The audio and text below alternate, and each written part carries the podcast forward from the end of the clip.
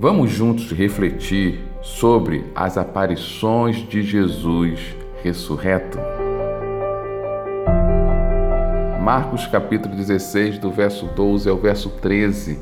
E depois manifestou-se de outra forma a dois deles, que iam de caminho para o campo, e indo eles, anunciaram-no aos outros, mas nem ainda esses creram. Antes de Jesus aparecer para os seus apóstolos, ele aparece para dois discípulos que estavam saindo de Jerusalém e indo a Emaús.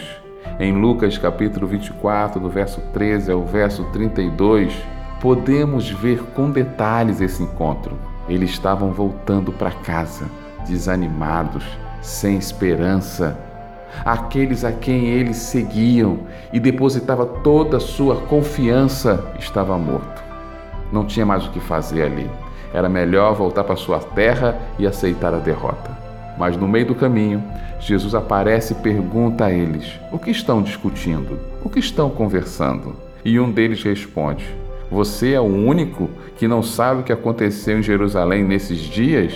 Jesus respondeu: Que coisas aconteceram? Está lá em Lucas capítulo 24, no verso 18 ao verso 19, essa conversa. Eles não reconheceram Jesus naquele momento de dor mas foi incentivado pelo próprio Cristo a falar o que aconteceu e o que estava em seus corações. Muitas vezes nos sentimos derrotados, desanimados e procuramos fugir de tudo, como aqueles dois discípulos. Mas Jesus, que parece que está longe, na verdade está perto de nós. Jesus nunca nos deixou, principalmente nos momentos difíceis. Jesus, de uma forma fantástica, com uma sabedoria que só Ele é capaz de ter, incentiva aqueles discípulos a falarem o que passou em Jerusalém, a rasgar suas almas, a dizer o que eles estavam sentindo.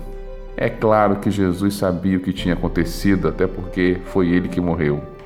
Mas Jesus precisava ouvir deles precisava ouvir as suas decepções, as suas angústias, as suas dúvidas.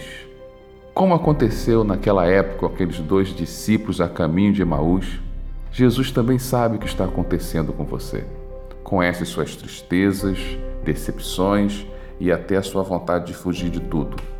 Mas Jesus quer ouvir da sua boca, através das suas orações, os seus sentimentos, os seus desejos, até as suas decepções, porque as orações vão chegar até Ele e vai te trazer confiança. O Cristo vai te ajudar a brotar uma fé sobrenatural. E é essa fé que vai te ajudar a sair dessa situação. Porque você vai começar a ver, a enxergar que Cristo está sempre ao seu lado. Depois que eles reconheceram Jesus, foram imediatamente de volta a Jerusalém. Saíram daquele caminho, saíram daquele rumo, voltaram para o rumo da esperança e da fé, em vez do rumo do desânimo.